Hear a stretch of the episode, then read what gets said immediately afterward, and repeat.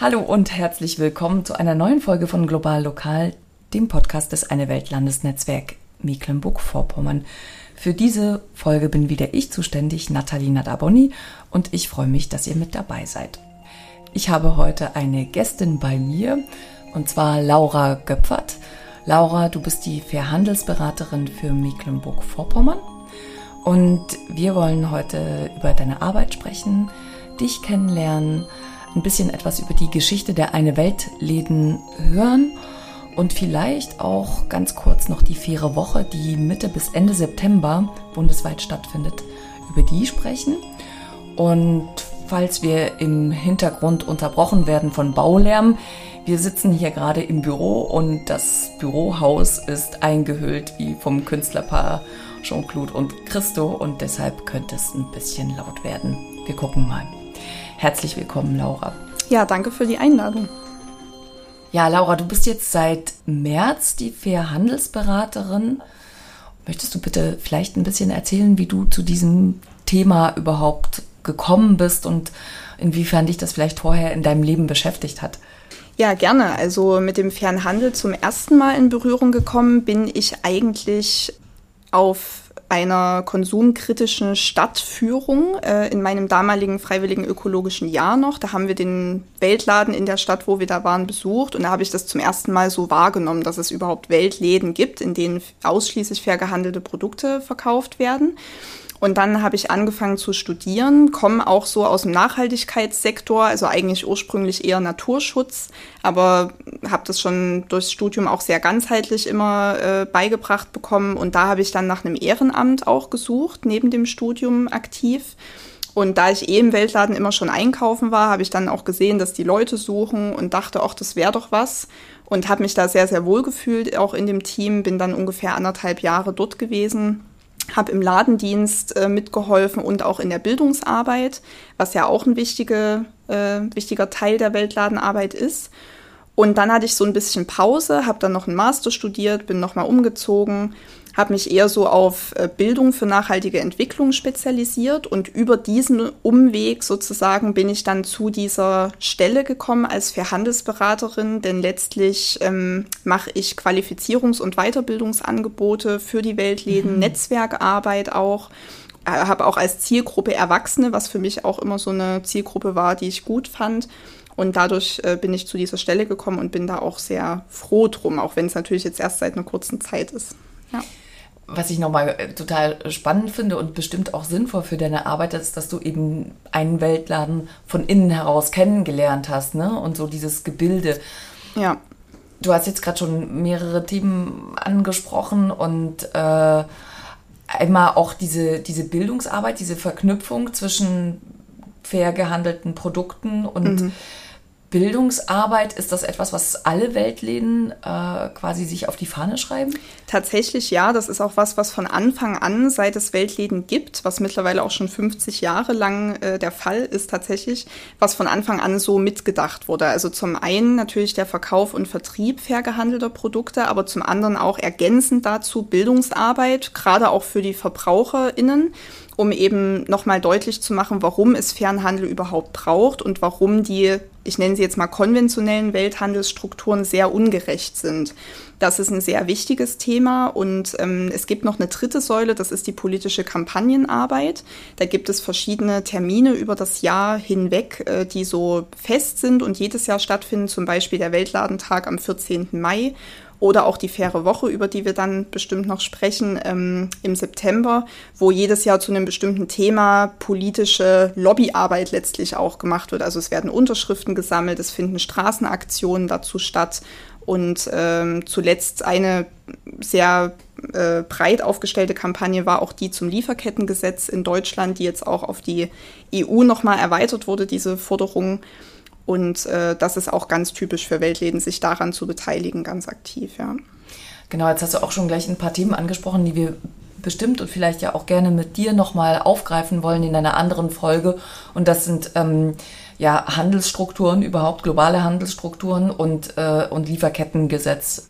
Jetzt gibt es die Weltläden ja auch schon längere Zeit und meines Wissens ja eben auch, und du hast es ja jetzt auch gerade mhm. bestätigt, mhm. auch bundesweit. Mhm. Wie hat das angefangen und ist es eine Bewegung, die auch über Deutschland hinaus ähm, ja, Anhängerinnen gefunden hat? Auf jeden Fall. Also es gibt ja auch ähm, als weltweite größte Organisation die World Fair Trade Organization, die ah. WFTO. Die trifft sich auch nächste Woche auf ihrem Gipfel in Berlin tatsächlich, mal in Deutschland. Ah. Genau. Ähm, das ist so die größte weltweite Organisation und Weltläden gibt es auf jeden Fall auch weltweit. Nur sind die teilweise dann ein bisschen anders ähm, aufgestellt oder strukturiert. In Deutschland äh, gab es den ersten Weltladen vor fünf, ziemlich genau 50 Jahren. Also äh, so Ende 68, sage mhm, ich immer. Mhm, es ist so ein mhm. Produkt eigentlich der ähm, vielen sozialen Bewegungen, die Ende der 68er ähm, entstanden sind. Also vor allem im Westen muss man jetzt dazu sagen. Und äh, im Osten ist die richtige Weltladenbewegung eigentlich erst nach der Wende entstanden. Davor gab es eher so kleine Fairhandelsgruppen, also Menschen, die sich ähm, auch über diese Strukturen informiert haben, auch andere informiert haben. Aber da muss man ganz klar dazu sagen, das war in der DDR eben sehr schwierig, auch diese Informationen überhaupt zu beschaffen und auch zu verbreiten. Ganz oft hat das eher in so kirchlichen Kontexten stattgefunden, die in der DDR noch eine der wenigen Strukturen waren, die so ein bisschen unter dem Radar subversiv agieren konnten, weil sie vom SED-Regime nicht als Bedrohung wahrgenommen wurden.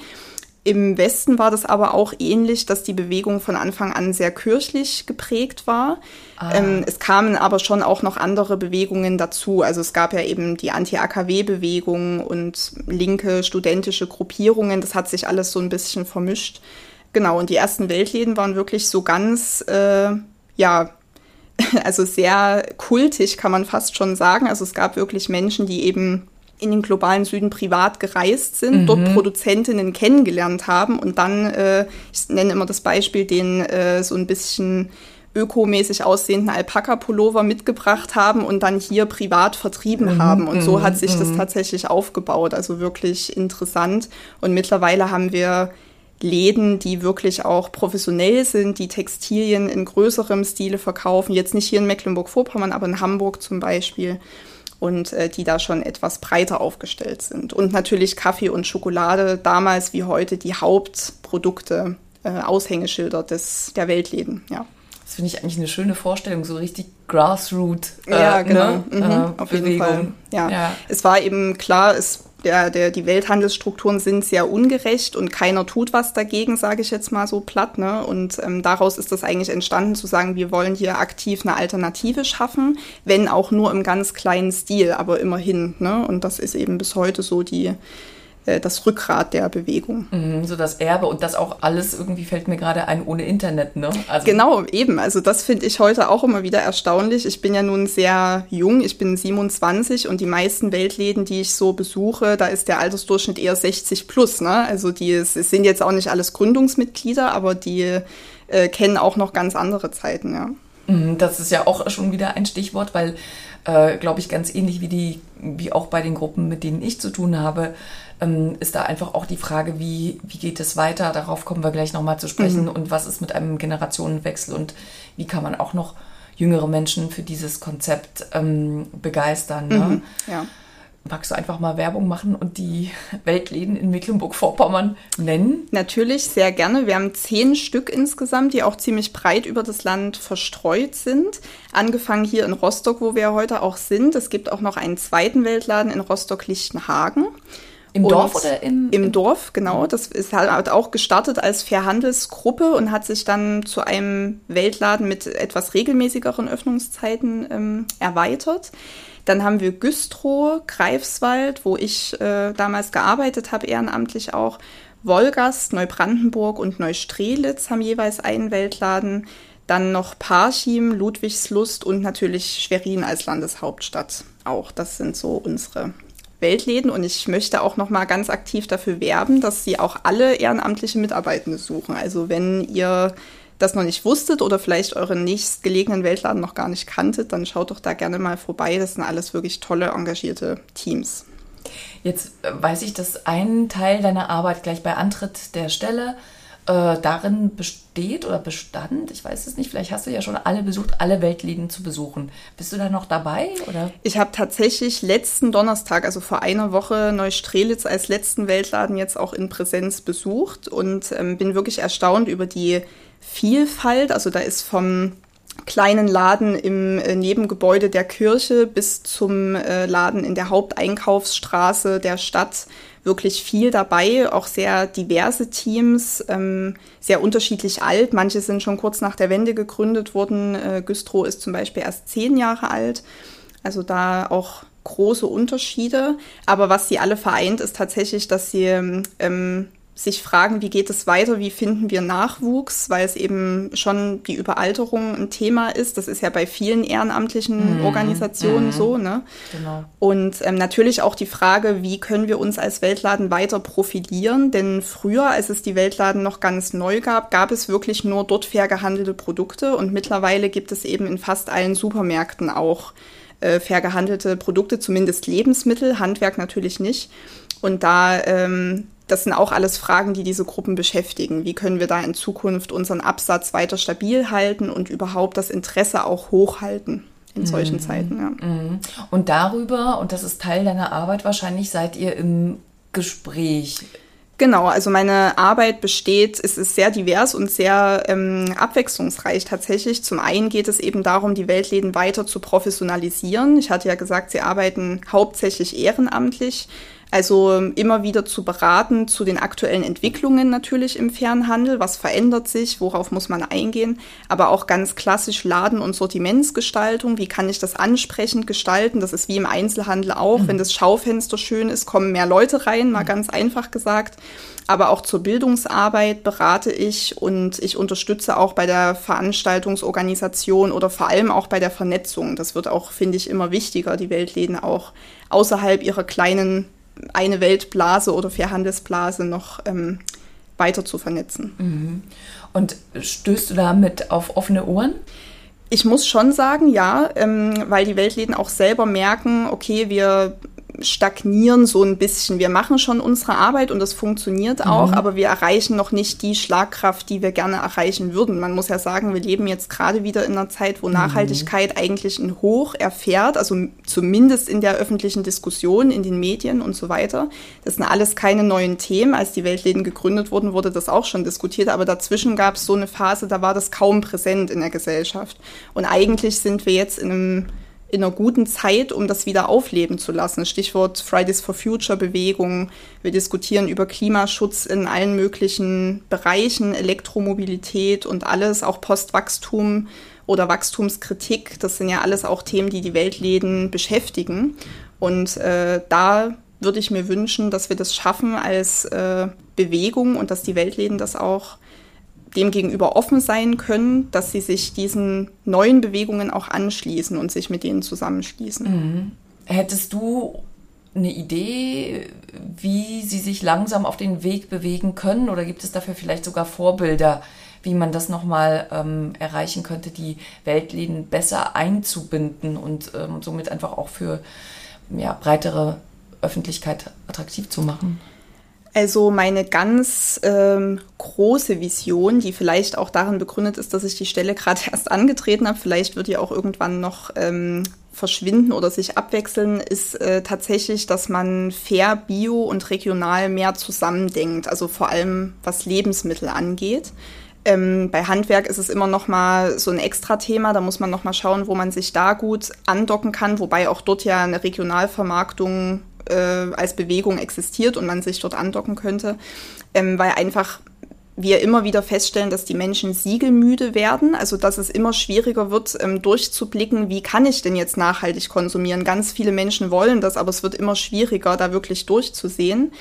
Und ähm, wenn wir da mehr und mehr uns abgrenzen, zu sagen, also wir vermarkten jetzt nur regional oder wir vermarkten nur fair, dann ist das für die Menschen auch im Alltag ähm, schwer umzusetzen. Also wir kennen es alle, es ist bei mir genauso. Man geht am liebsten in einen Laden und kann dort alles kaufen sozusagen und geht dann nicht nochmal extra woanders hin. Ähm, diese ganz simplen Alltagsdinge zeigen eigentlich schon, dass das schon sinnvoll wäre, das zusammenzudenken. Es gibt einen Weltladen in Kassel, der als Regional- und Weltladen fungiert. Den würde ich mir gerne irgendwann nochmal ansehen. Ich kenne ah. ihn jetzt nur aus dem Internet, aber das finde ich sehr inspirierend. Die haben quasi eine Genossenschaft äh, gegründet, der den die den Laden wirtschaftlich betreibt. Und darüber hinaus gibt es aber eben trotzdem diese Bildungs- und Kampagnenarbeit zu diesen Themen, also übergreifend, äh, wo kommen überhaupt unsere Lebensmittel her. Und äh, eigentlich können wir diese Trennung auch nicht mehr so richtig machen, denn äh, die Milchpreise hier vor Ort beispielsweise sind ja auch nicht fair für die Bauern und Bäuerinnen. Und das ist oftmals ein Thema, wo viele Verbraucher noch eher einen Zugang haben, wo ja. sie sagen, ja, da kenne ich sogar jemanden oder hier in einer ja. ländlich geprägten Region ist das einfach präsenter. Und da eben zu sagen, ja, das ist auf jeden Fall so, das wollen wir unterstützen. Und zusätzlich gibt es aber im globalen Süden eben auch unfaire Handelsstrukturen oder dort eigentlich noch viel mehr ähm, weil da wirklich die Grundsicherung fehlt, auch für die Menschen. Und deswegen denke ich, kommen wir da nicht dran vorbei, das äh, zusammenzudenken. Aber da sind wir natürlich auf ganz viele Kooperationspartner und Ideen angewiesen. Mhm. Also das ist jetzt ähm, von mir so, eine, so ein Ideal oder eine Idee, wo ich auch weiß, dass die Weltläden offen dafür sind. Aber da müssen wir jetzt wirklich in die Offensive in die Kooperation gehen und schauen, wen können wir da ansprechen, mhm. wer ist da auf unserer Seite und das dann zusammendenken. Nur so kann das, glaube ich, funktionieren. Und die Bildungsarbeit, ähm, Kampagnenarbeit verstehe ich und es ist natürlich auch klar, dass wenn ich in den Laden gehe, dass ich dann auch nochmal Informationen bekomme. Aber mhm. ich kenne es auch aus einigen Weltläden, dass sie dann wirklich nochmal ähm, Projekte haben. Also zum Beispiel mhm. Greifswald, auch partnerschaftliche Projekte nach Lateinamerika.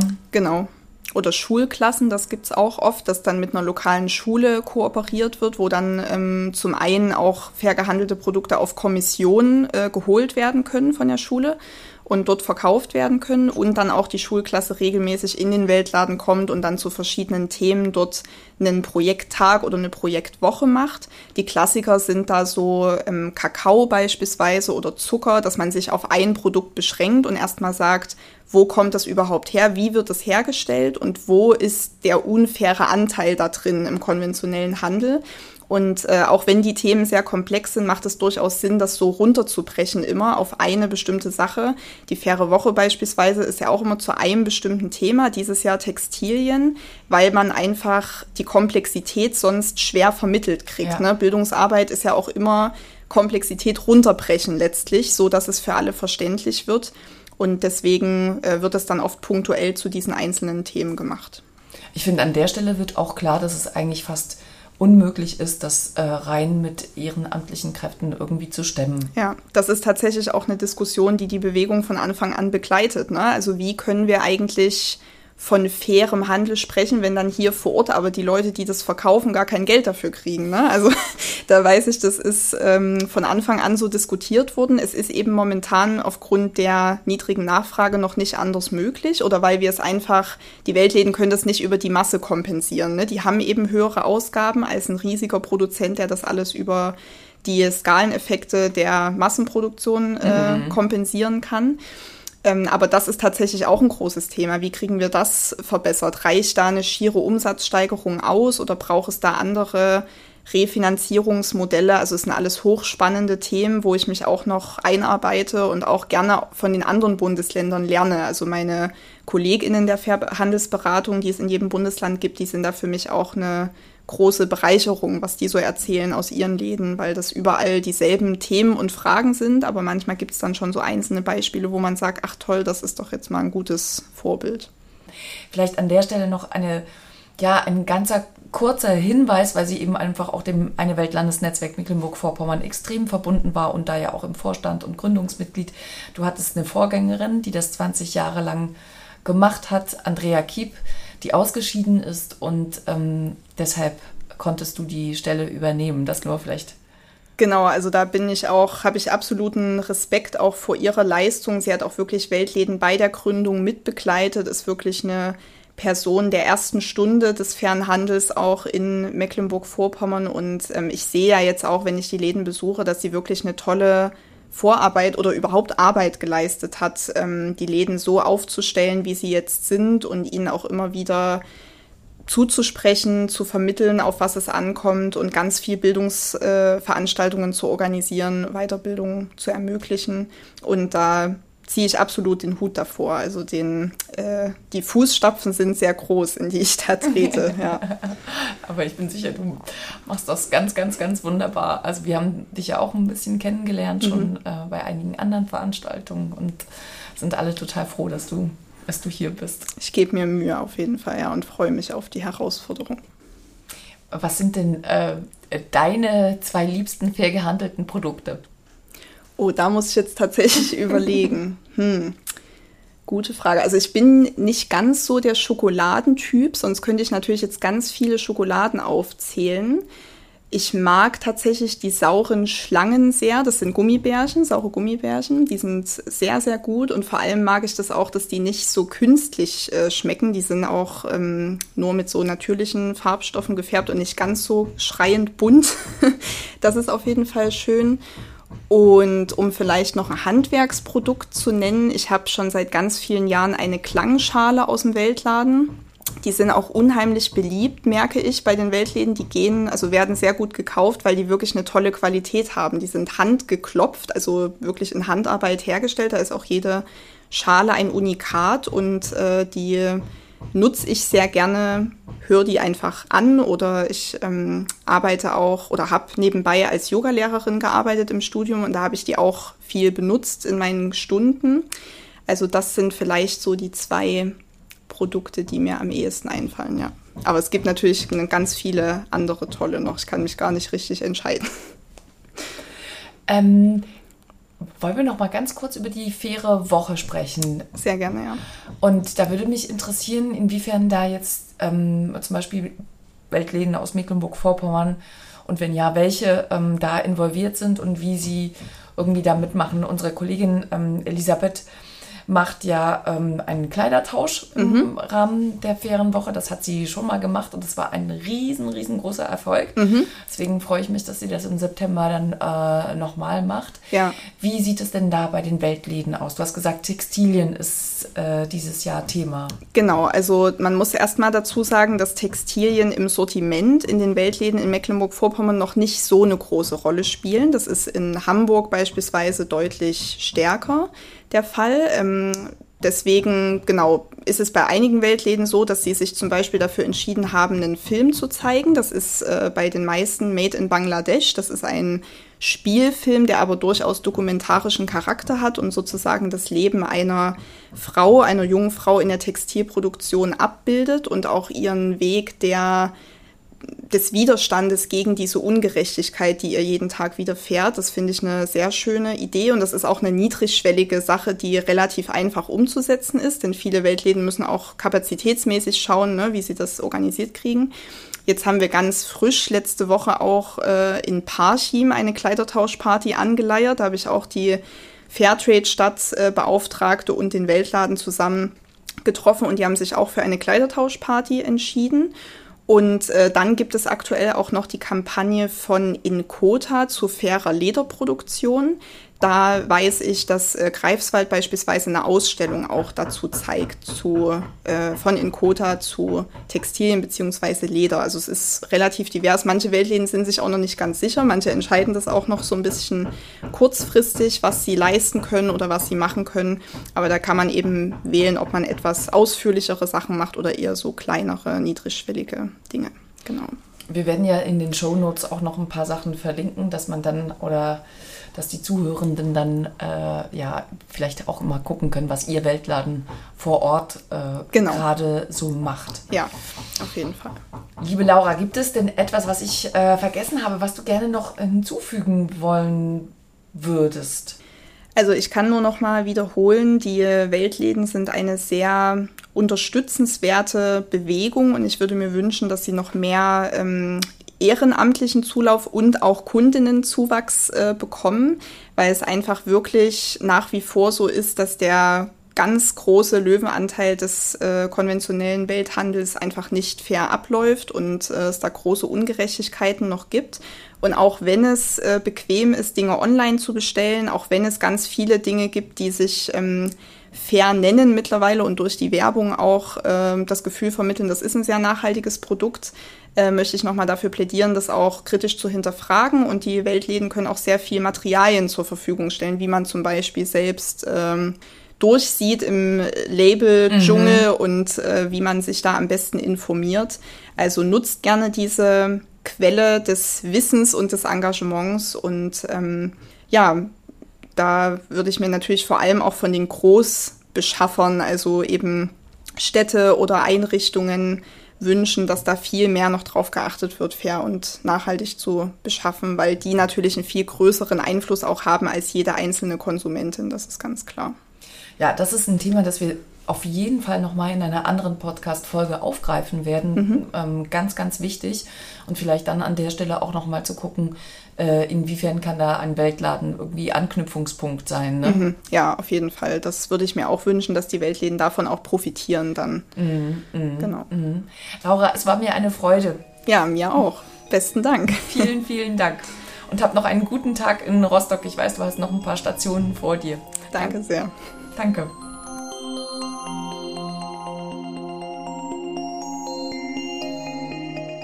Das war Global Lokal, heute mit der Fairhandelsberaterin für Mecklenburg-Vorpommern, Laura Göpfert. Von euch verabschiedet sich Nathalie Nadaboni und die nächste Folge kommt dann Anfang November und es wird um Weltwechsel gehen, unsere jährliche Veranstaltungsreihe. Kommt gut und sanft in den Herbst hinein. Bis dahin, tschüss.